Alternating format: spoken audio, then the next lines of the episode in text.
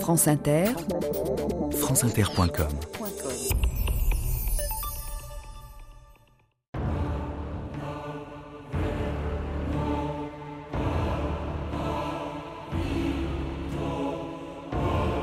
Le sucre serait trop cher si l'on ne faisait travailler la plante qui le produit par des esclaves. Montesquieu.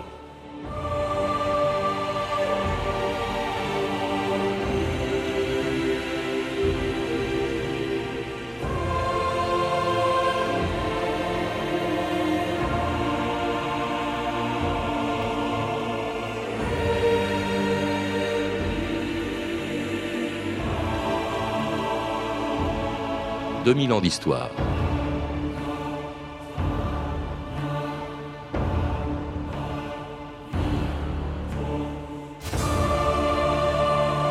Lorsqu'au XVIIe siècle la France a colonisé les Antilles, il n'y était pas encore question du sucre qui allait faire la fortune des planteurs et le malheur de leurs esclaves.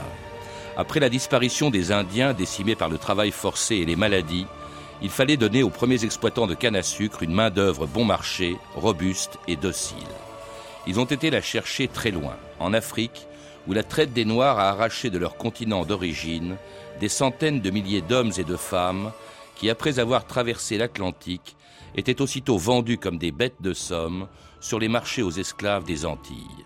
Ils y ont subi la pire des exploitations qui, malgré son abolition en 1848, a marqué jusqu'à aujourd'hui l'histoire et la société de la Martinique, de la Guadeloupe et de Haïti. Il y a une vente de nègres au port, je vais y passer mon entrée chez moi. Vous autres planteurs, vous consommez trop de ce bois d'ébène. Et vous ne prenez pas soin de vos cargaisons et vous vous plaignez que cela coûte cher. Approchez mes beaux colons, approchez, venez voir ça. Venez voir cette belle marchandise. Regardez ça. Aucune tache sur la peau. Eh oui, messieurs, quelle belle pièce. Que du muscle, du muscle sain et des esprits dociles, très dociles. Lève les bras, lève, lève les bras. J'en ai encore deux bateaux qui m'attendent. Quelle belle pièce, non C'est un arada. Directement du golfe de Guinée. D'excellents travailleurs. Vous voyez, je vous vole pas. D'ailleurs, si vous me payez content, je fais une remise sous tout l'autre bossal. Que veut dire ce mot bossal? Un bossal, c'est un sauvage né en Afrique. Absolument. D'ailleurs, les bossals gardent toujours la nostalgie de l'Afrique. Allez, c'est bon, je prends. Myriam Cotias, bonjour. Bonjour. Vous êtes historienne, chercheur au CNRS, professeur à l'Université Antilles-Guyane et à l'École des hautes études en sciences sociales. Et puis vous êtes co-scénariste du formidable téléfilm dont on vient d'entendre un extrait, Tropiques amers, qui passe en ce moment même et depuis le 10 mai sur France 3 l'histoire d'une plantation de la Martinique pendant la Révolution française. Y a une époque où l'esclavage existait déjà aux Antilles depuis longtemps, depuis au fond que l'on a commencé à y cultiver de la canne à sucre. C'est le sucre, en quelque sorte, qui est à l'origine, pour l'essentiel, de l'esclavage aux Antilles. Oui, c'est le sucre qui, qui est intimement euh, lié à la colonisation de ces terres antillaises, qui a aussi provoqué la déportation euh, de 12 millions euh, d'Africains sur l'ensemble de l'arc entier et le continent latino-américain. et c'est le sucre, en effet, c'est son intensification, c'est le développement du goût du sucre dans les colonies européennes qui va susciter tous l'organisation de, ce système, qui est un système très moderne de rationalité économique seul sucre d'ailleurs que l'on consommait en Europe, puisque le sucre de betterave n'existait pas encore. non, non, le, sucre de betterave, il faut attendre euh, le milieu du 19e siècle mm. pour qu'il se, euh, pour qu'il se développe mm. et surtout qu'il vienne concurrencer le sucre de canne. Auparavant, avant le sucre de canne, euh, il y a le miel, qui mm, est le seul aliment sucré que connaît l'Europe. Alors si on a besoin d'esclaves, c'est parce que le sucre, la canne à sucre nécessite une main-d'œuvre très abondante, Myriam Cotias. Oui, euh, parce que c'est une, une culture qui, euh, qui connaît plusieurs, plusieurs étapes, euh, qui, qui demande aussi une main-d'œuvre très importante pour, pour sa coupe, bien évidemment, et puis aussi pour, pour le, en extraire le jus, et ensuite, dans une étape ultime, à, à, travers tout un procédé qui est assez long, arriver à la fabrication de ces pains de sucre qui seront ensuite envoyés dans la métropole. D'où l'arrivée massive des, esclaves à partir du, XVIIe siècle et surtout au, XVIIIe siècle, qui finissent par devenir d'ailleurs très majoritaires dans les îles, pas seulement françaises d'ailleurs, où il est cultivé où elle est cultivée la canne. Oui, malgré, euh, les, édits royaux, malgré les recommandations depuis Colbert qui prônent un équilibre entre la population blanche et la population noire, alors le ratio était de, de 1 à 5, ce ratio n'a jamais été respecté parce que de fait les, les, îles, les colonies françaises attiraient bien peu de, planteurs, enfin bien peu de, blancs, et en revanche que l'attrait, économique que représentait le sucre, lui demandait de la main-d'œuvre et une main-d'œuvre qui devait être de plus en plus importante. Jusqu'à 90%, je crois, d'esclaves noirs euh, à Saint-Domingue, qui était aussi à l'époque une colonie, une colonie française, et cela avec une population d'origine que l'on voit aussi dans ce téléfilm dont, dont je parlais, qui est représenté par un métis indien qui s'appelle Jacquier, euh, et qui descend d'une population indienne qui a pratiquement disparu à cette époque-là déjà. Oui, alors parce que les premiers habitants euh, des, îles des îles des Antilles en fait sont à la fois les Arawaks, les Arawaks qui étaient dans les grandes grandes Antilles, c'est-à-dire c'est Saint-Domingue, c'est Cuba, c'est la Jamaïque, et puis euh, les Caraïbes qui eux étaient dans les petites Antilles. Ce sont des peuples qui viennent euh, de la forêt humide du Venezuela, qui ont remonté en pirogue tout cet arc antillais, qui vont se battre entre eux d'ailleurs, qui vont se qui vont se décimer avant l'arrivée des, Européens et les, Caraïbes vont être les dominants. Alors Jacquier, lui, effectivement, il descend, euh, on le construit comme ça, il descend euh, d'un Caraïbe, d'une de cette population caraïbe qui a été exterminée par les Européens euh, à partir du moment où le, la culture du tabac qui en fait va précéder celle, du, sucre, dans, dans, les petites Antilles. les Européens ont besoin de terres, les Caraïbes sont sur ces terres, donc il va y avoir des guerres euh, sans merci qui vont être, euh, qui vont être menées et les Caraïbes vont, vont perdre et vont être décimés et repoussés vers deux îles euh, des Caraïbes qui sont Saint-Domingue et, par, mm. par excusez-moi, Saint-Vincent et la Dominique. Alors, Myriam Cotas, vous avez parlé des Européens. On imagine qu'ils étaient tous de très gros planteurs, très riches, venus d'Europe, qui faisaient fortune justement dans la canne à sucre. Pas du tout. On voit aussi dans ce téléfilm, on voit un planteur précisément mais qui, à l'origine, était arrivé très pauvre, puisqu'il était, c'était au fond les premiers à avoir travaillé aussi la canne à sucre, ce qu'on appelait un engagé venu d'Europe. Un engagé, avec un, autre nom qu'il portait, qui était les 36 mois, parce que c'était des populations, des personnes pauvres qui s'engageaient dans les ports, euh, dans les ports de, France auprès, euh, auprès d'un colon. Euh, il signait un contrat qui en fait les, les remettait pieds et poings liés euh, à ce colon qui les exploitait. Et, euh, généralement, euh, ils mouraient avant, avant, les 30, enfin, avant l'achèvement de, leur contrat. Théophile, lui, a survécu. Théophile Bonaventure, hein, c'est son nom dans le film. Bonaventure, il a survécu à ce traitement qui est un traitement inhumain avec une, correspondance très forte avec le, statut d'esclave. non seulement il survit, mais en plus il va faire fortune. Alors justement, dans une plantation dont il devient le propriétaire, euh, et puis euh, soumis, comme ses esclaves, à un code fixé en 1685 par Colbert et qui définissait le statut des esclaves jusque dans les moindres détails de leur naissance jusqu'à leur mort, en passant par leur mariage. Molière, voulez-vous prendre pour épouse Colombine ici présente Oui, Dieu veut. Colombine, voulez-vous prendre pour époux Molière ici présent Oui, moi voulez. Qu'est-ce que c'est que ce foutoir? Et vous, mon père, qu'est-ce que vous faites là? Vous interrompez un sacrement de l'église, monsieur de la Rivière. Quel sacrement? Cette négresse est à Théophile. S'il avait voulu que mon Molière l'épouse, il m'en aurait parlé. Albert, envoie le singe dans sa cage. Ils sont passés l'âge de vous demander votre autorisation Molière, non Je vous déclare mari et femme. Quand je vous vois, j'ai honte d'être catholique. Parce que vous vous croyez catholique Frère François, vous savez parfaitement que le Code noir interdit aux esclaves le mariage sans l'autorisation de leur maître. Vous n'avez pas non plus à les soigner, les esclaves sont des biens meubles. Vous ne devez pas empiéter sur les prérogatives de leurs maîtres. Des biens meubles? Mais ce sont des hommes, des femmes, des enfants. Des biens meubles, évidemment, c'est ce qui nous choque le plus dans ce qu'on appelait le Code noir. En fait, ça s'appelait l'édit du roi concernant la qualité des nègres esclaves sur nos îles d'Amérique, signé par Colbert à la demande de Louis XIV en 1685. Au fond, c'était des objets oui, d'après ce code, d'après ce statut. Oui, et c'est toute l'inhumanité de, ce texte-là. Euh, si ce n'est qu'il faut préciser que euh, le texte euh, se veut être une organisation de la nouvelle société coloniale à esclaves, enfin esclavagiste, qui se crée sur ces terres antillaises. C'est-à-dire qu'il est important pour le roi de rétablir son autorité, et son autorité passe aussi, s'appuie sur la religion catholique. Et tous les premiers articles du Code noir portent précisément sur ça, sur le baptême des esclaves. L'obligation du baptême, qui permettait de justifier, euh, au fond, d'une certaine manière, l'esclavage, même s'il y a contradiction, puisqu'après tout, euh, on ne peut pas être chrétien et, esclave en principe.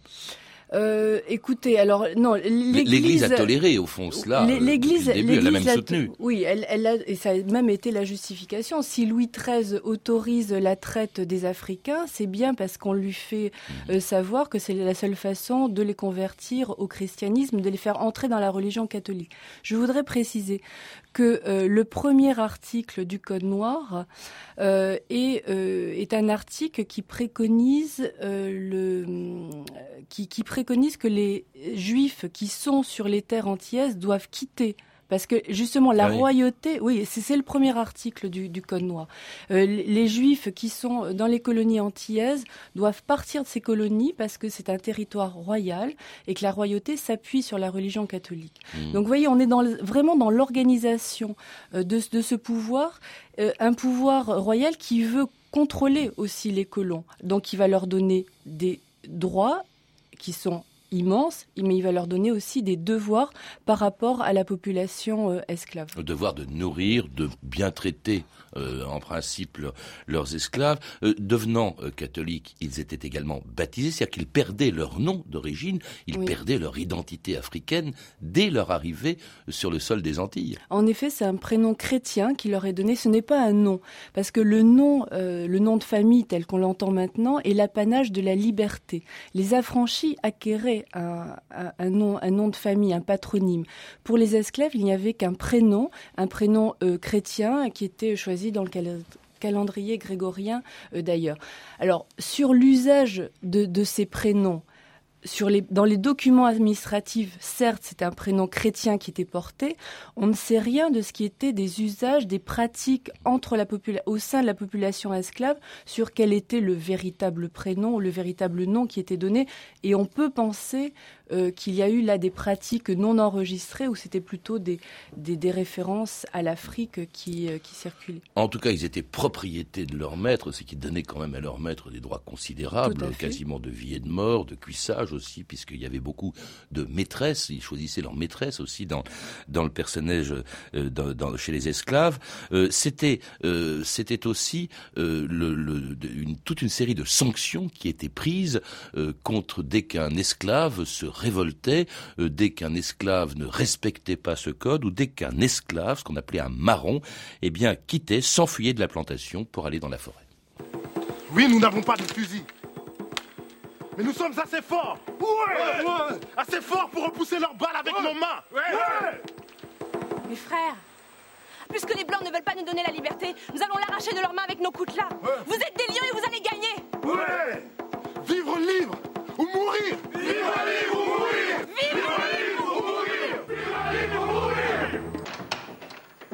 Monsieur, les esclaves ont disparu. Ils sont partis dans la forêt. Il faut qu'on s'occupe de ces enragés de nègres. T'as donné l'alerte Oui, monsieur. On va chercher le fusil. Je vais les chercher.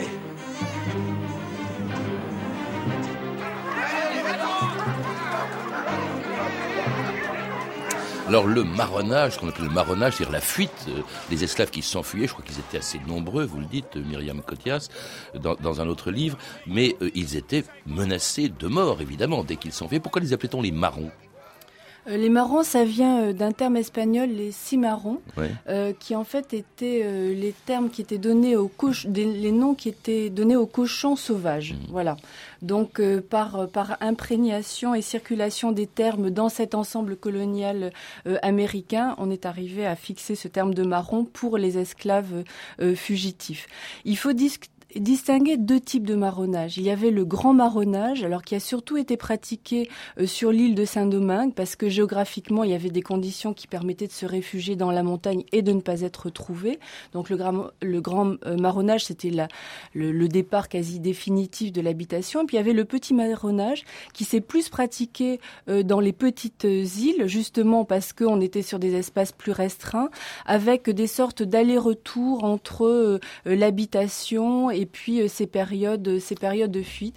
Mais il est vrai que euh, le Code noir prévoyait des sanctions extrêmement fortes. Alors jusqu'à la mort, il pouvait être brûlé vif. Alors vous le rappelez aussi, en réalité, la condition d'esclave était différente selon qu'il travaillait dans les villes où d'ailleurs certains étaient loués par leurs propriétaires planteurs. Hein, ils allaient dans les villes, ils rapportaient d'ailleurs de l'argent ou mhm. l'argent de la location à leurs propriétaires, ou alors dans les plantations. Et là encore, il y a des distinctions euh, selon que l'on travaille euh, dans, les, dans la plantation proprement dite, ce qu'on appelait, je crois, les nègres de jardin, qui travaillaient sous les ordres d'un commandeur, qui lui-même était souvent, était la plupart du temps un esclave, et puis mhm. ceux, les domestiques, qui étaient relativement mieux traités parce qu'ils étaient tout simplement à proximité du maître. Oui, mais je pense que ça, c'est une idée qui est très importante euh, à souligner. C'est-à-dire que les esclaves, ce n'est pas une sorte de masse informe sans visage ni sans statut.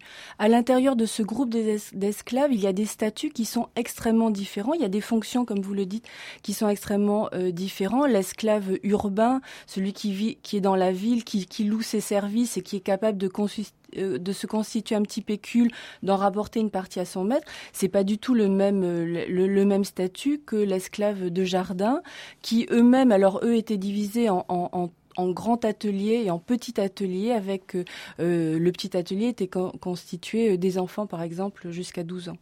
Et puis alors les, domestiques. Et alors il y a également dans dans ce téléfilm dont vous avez écrit le scénario, dans Tropiques amers, il y a une femme qui est un peu l'héroïne ou en tout cas la principale, un des principaux, euh, les principales héroïnes de, de ce téléfilm, qui s'appelle Adèle, euh, qui est la maîtresse d'un planteur, qui va d'ailleurs l'épouser et du même coup qui va l'affranchir, car ça aussi c'est un euh, droit du maître, évidemment ce dont rêvent les, les, esclaves, mais qui justement envoyé dans la ville finit par gagner beaucoup d'argent. C'est ce qu'on appelle, dites-vous, un matamor. C'est une matador. Une, matador, une, pardon, une, matador. Alors, une matador n'est pas forcément esclave. Hein. Elle peut déjà être libre. La figure de la matador, c'est la figure de la femme forte, la femme debout, et euh, qui a réussi à se constituer euh, un pécule et même une fortune. On peut aller, on peut aller jusque là, et qui, euh, là, comme dans le cas d'Adèle, va être capable de négocier sa liberté, de négocier sa relation avec avec les autres hommes qui, qui l'entourent.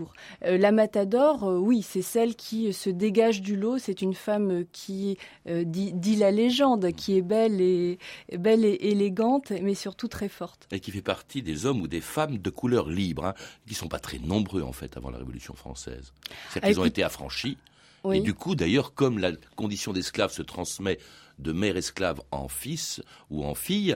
Euh, du coup, quand on est libre, quand on devient libre, eh bien, c'est la même chose, c'est la liberté qui se transmet de mère en fils. Absolument. Mais le groupe des affranchis n'a fait que croître. Alors, il a fait que croître tout d'abord par dynamisme démographique, parce que les affranchis ont des enfants, et aussi euh, parce que les maîtres, contrairement à toutes les interdictions qu'on a pu leur, euh, leur mettre, que l'administration royale a imposées, ont affranchi leurs esclaves. Ce qui fait que le groupe des affranchis grandit, il devient de plus en plus important et que même à l'intérieur du groupe des libres, il représente presque 60% de la population. Vous voyez, donc on est dans une, dans une société qui est prise entre des, des contraintes euh, législatives très fortes et puis en même temps des pratiques euh, hmm. interlopes. Et une société bouleversée par la Révolution française qui allait proclamer la Déclaration des droits de l'homme en 1789 et trois ans plus tard, la République. On m'a dit que vous étiez républicain France entière est républicaine. Pas moi. Je défendrai n'importe quel système qui maintient l'esclavage. Et ce n'est pas le cas de la République. Vous ne pensez donc qu'à votre intérêt Pas vous. Théophile, un émissaire du gouvernement est arrivé de Paris, chargé par la Convention d'imposer la République.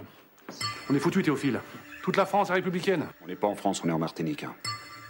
Mes frères, j'ai reçu ce matin, par lettre de notre maison mère, la confirmation d'une grande nouvelle. À Paris, la Convention vient d'abolir l'esclavage.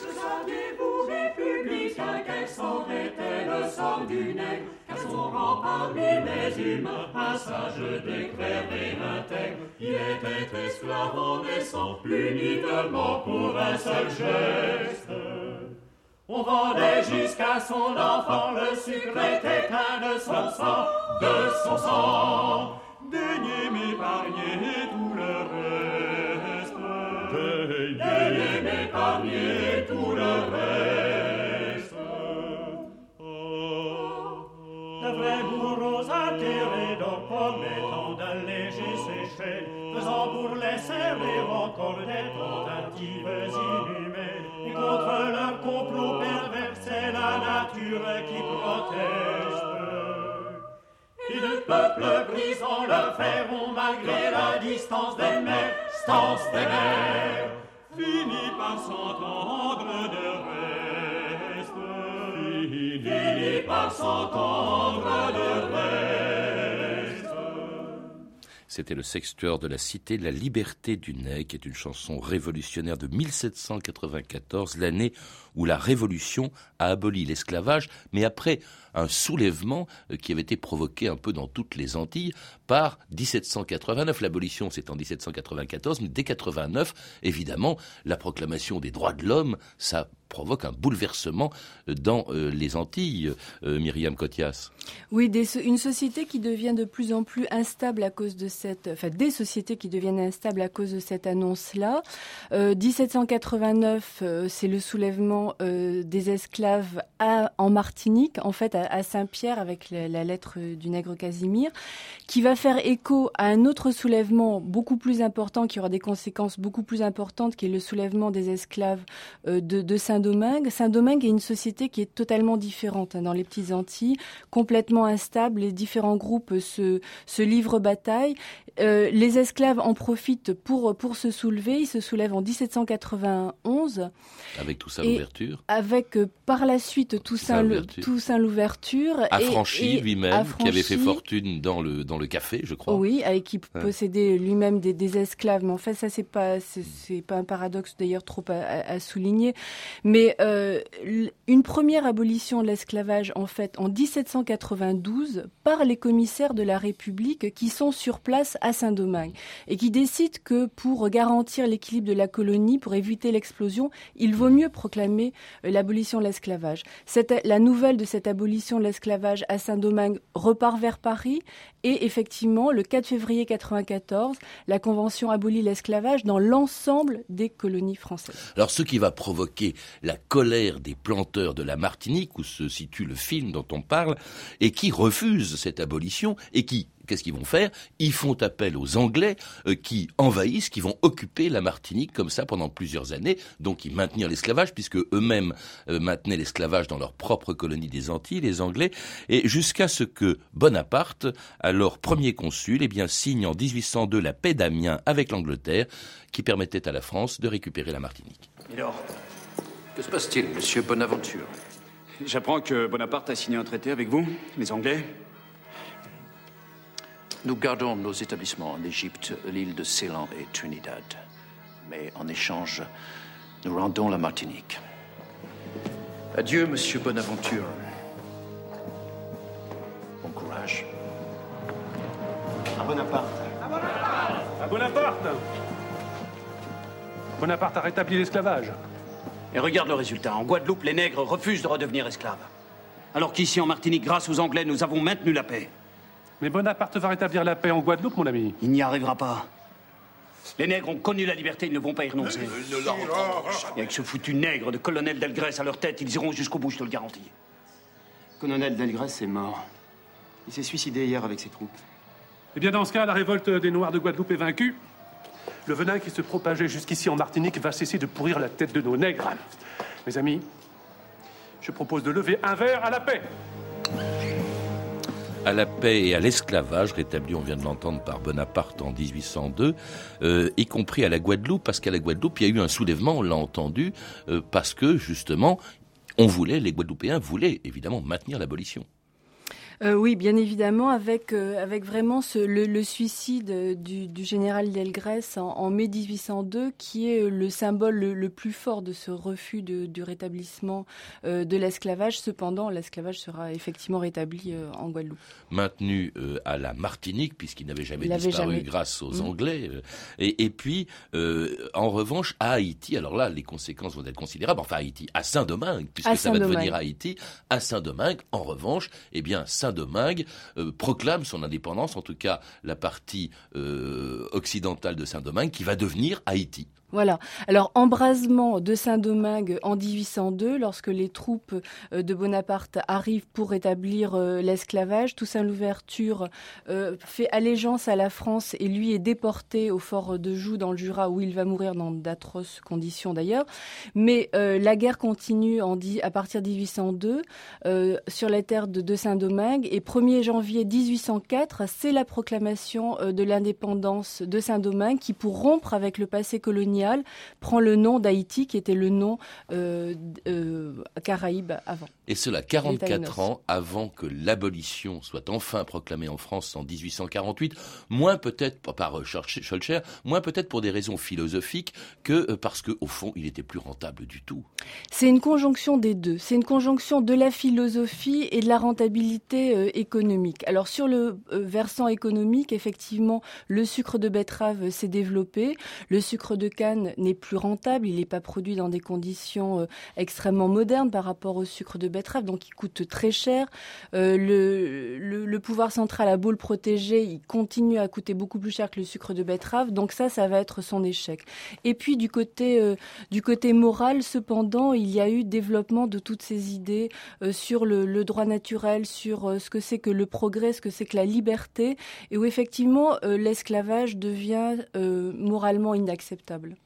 Alors que sont devenus à ce moment-là, en 1848, euh, l'esclavage a disparu dans toutes les colonies françaises. On n'a pas parlé parce que c'était, on n'avait pas le temps de le faire, mais c'est aussi le cas à la Réunion, c'est le cas en, Guyane.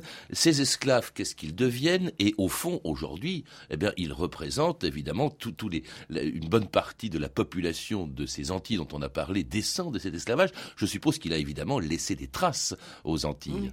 Il est important de savoir que les nouveaux affranchis, euh, affranchis par la Seconde République française deviennent des citoyens français à part entière dès euh, le 27 avril 1848. C'est-à-dire qu'ils euh, sont des Français et ils ont le droit de vote euh, également. Donc ils entrent dans cette grande communauté, grande communauté française. C'est important de le souligner, d'autant que c'est une revendication principale, c'est un rappel principal qui est fait par, les, les Antillais principalement de, de leur citoyenneté pleine et entière euh, et qui s'accompagne aussi de la dénonciation d'une discrimination qui les, qui les repousse un peu à l'extérieur d'une entité nationale. Et de la volonté qu'on rappelle cette histoire tragique qui a été la leur et que l'on retrouve dans vos livres, La question noire, euh, Myriam Cotias, que vous avez écrit aux, éditions Bayard, ainsi que la présentation avec Arlette Farge d'un texte anonyme de 1797 de la nécessité d'adopter l'esclavage en France, également publié chez Bayard. Euh, D'autres livres que vous pouvez retrouver sur notre site. Euh, je rappelle que vous avez pu entendre des extraits de la série Tropiques amers de Jean-Claude Barny, une grande fresque sur l'esclavage dont vous êtes la co-scénariste, Myriam Cotias, et que euh, les deux dernières parties de ce téléfilm seront diffusées les jeudis 17 et 24 mai prochains à 20h50 sur France 3. Un film formidable et qui n'est pas du tout manichéen. Vous pouvez retrouver toutes ces références par téléphone au 32 30, 34 centimes la minute ou sur le site franceinter.com. C'était 2000 ans d'histoire. Merci à Julien Chabassu, Rémi Quincé, Emmanuel Fournier, Claire Destacan et Franck Oliva et à notre réalisatrice Anne Kobilac. Demain, en raison de la passation de pouvoir entre Jacques Chirac et Nicolas Sarkozy à l'Élysée, il n'y aura pas de 2000 ans d'histoire et l'émission prévue sur les supermarchés est reportée à après-demain.